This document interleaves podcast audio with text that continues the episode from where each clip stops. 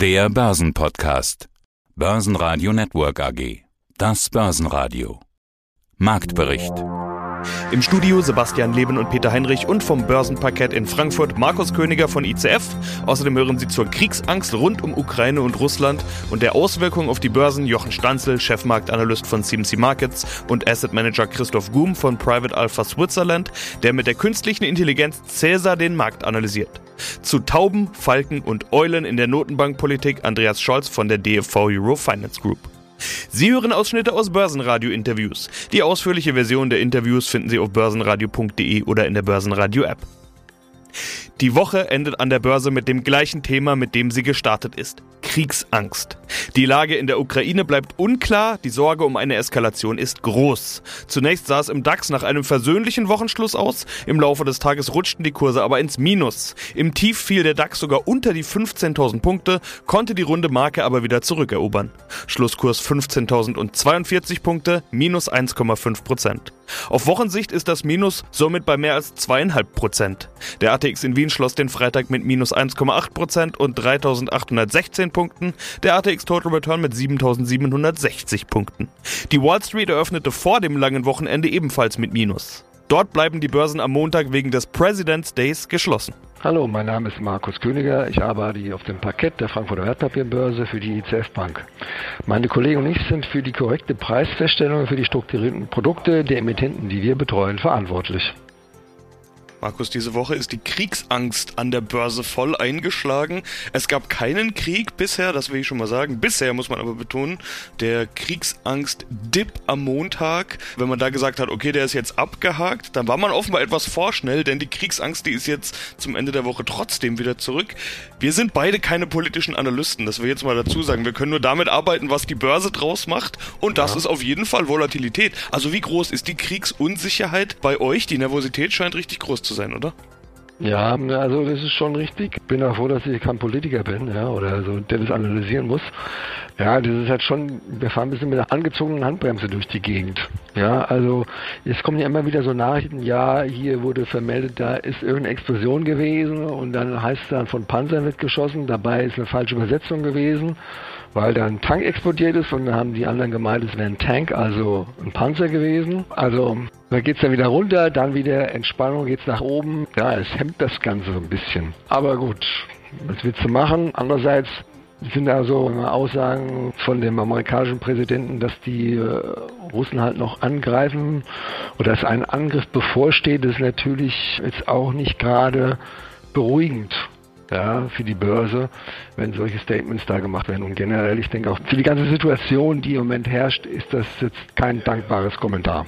Aber kurzzeitig schien die Kriegsangst ja tatsächlich schon wieder vorbei zu sein. Dann hat sich der Markt aber relativ schnell wieder dem Thema Zinsen gewidmet, wie es aussah. Plötzlich war wieder Inflation und Notenbank und so weiter das große Thema. Das dürfte wohl das weiterhin übergeordnete wichtigere Thema sein, oder? Ja, ich denke auch, wenn sich das mal oder hoffentlich mal sich bald in der Ukraine da beruhigt hat, wird man sich darauf wieder fokussieren. Inwiefern Insofern das natürlich, ja gut, Amerikaner, die haben ja gesagt, dass sie auf alle Fälle die Zinsen erhöhen wollen.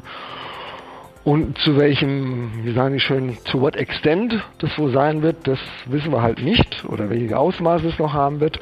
Aber es wird ja vermutet, dass diese Zinsschritte auch nicht ganz so vollzogen werden, wie sie angekündigt werden. Und die Frau Lagarde sagt ja bei uns, event-driven, also man wartet ab, um zu reagieren.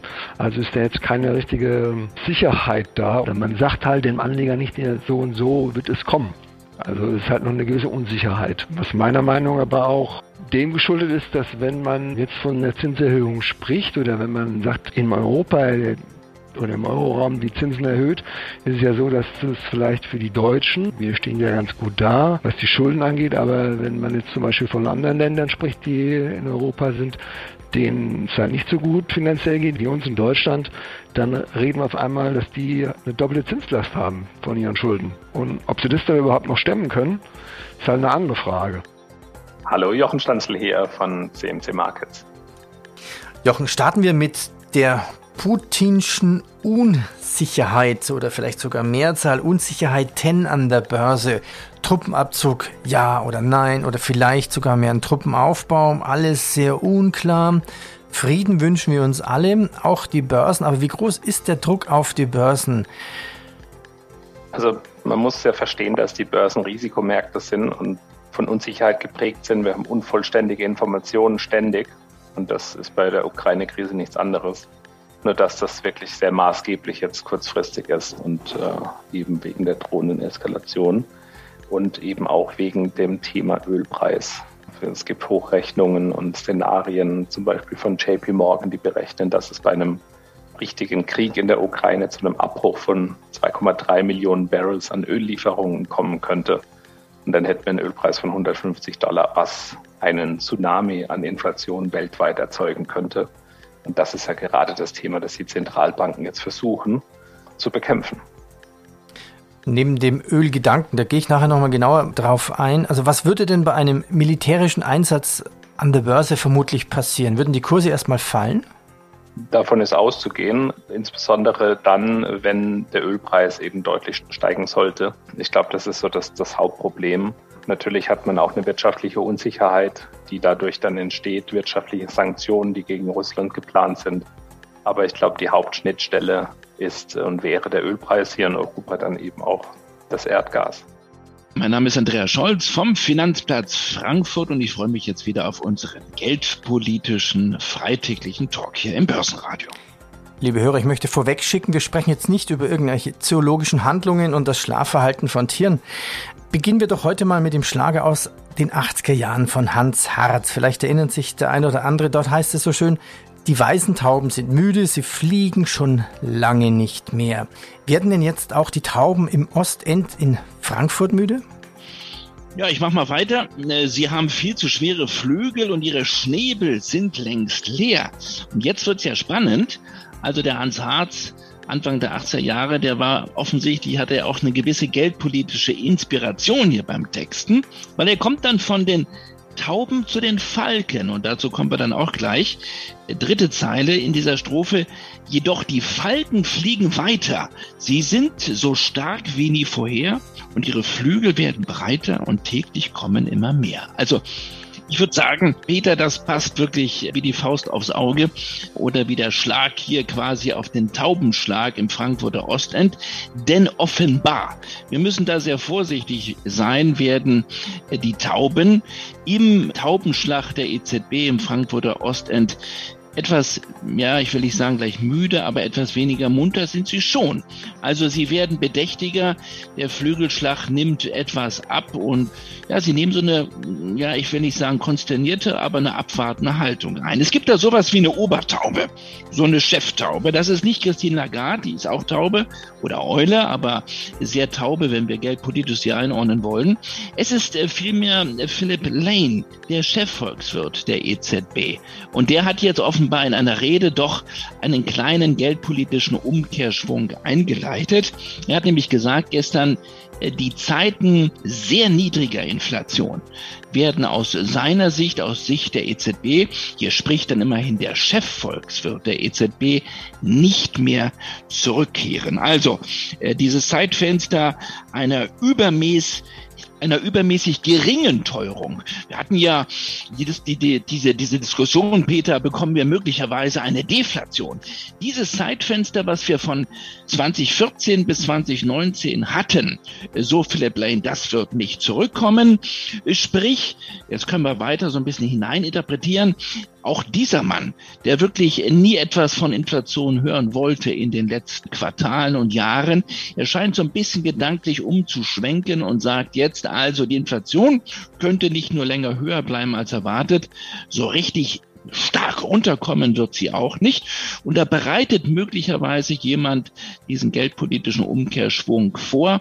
Also eine Taube nicht gleich weniger, aber so ein bisschen müde scheint er zu werden in seinen sehr, sehr taubenhaften Positionen. Und damit bereitet der EZB-Chefvolkswirt zumindest einen ersten Schritt vor in Richtung Zinswende. Einen sehr, sehr kleinen allerdings. Ja, mein Name ist Christoph Bumm, ich bin CEO und Co-Founder von Private Alpha Switzerland. Wir sind ein Fintech Asset Manager, der mit Hilfe von künstlicher Intelligenz die Finanzmärkte analysiert. Die neue Welt der Geldanlage. So hatten sie es beim letzten Mal genannt, als wir miteinander gesprochen haben und sie ihre künstliche Intelligenz vorgestellt haben. Cäsar. Es gibt ja viele berühmte Cäsar-Zitate, also Gaius Julius Cäsar meine ich jetzt. Äh, eines der berühmtesten ist wohl Alea jacta est, die Würfel sind gefallen. Genau das ist ja gerade das große Problem für die Börsen, dass die Würfel eben irgendwie nicht gefallen sind. Unsicherheit, ausgeprägte Unsicherheit, das ist ja das, was die Börse am allerwenigsten mag. Größte Emotion ist wohl gerade Kriegsangst. Ukraine, Russland, das sind da die Schlagwörter. Sie hatten gesagt, Sie haben eine emotionslose KI, die Ihnen klare Sicht auf die Dinge gibt. Was sagt Cäsar denn jetzt zur aktuellen Lage und wie kommt er zu dieser Analyse? Wir haben gerade eine aktuelle Analyse an alle unsere Research-Kunden versendet, die sich auch immer noch auf unserer Homepage anmelden können. Und Cäsar hat zwei Modelle, die er überwacht. Einmal die Risikoseite, also wie groß ist das Marktrisiko. Und das ist sehr groß momentan. Das steht bei uns auf einer Skala von 0 bis 100 bei 99. Also sehr hoch, können wir uns dann nachher vielleicht noch im Detail unterhalten. Und dann die Aktienseite. Ist es ein Aktienumfeld? Also sollte man Aktieninvestment noch halten oder nicht? Und da ist es aber sehr positiv. Also Cäsar sieht weiterhin übergewichtete Aktienquoten bei momentan 84 Prozent. Also es ist ein extremes Bild. Zum einen ist sehr viel Angst im Markt.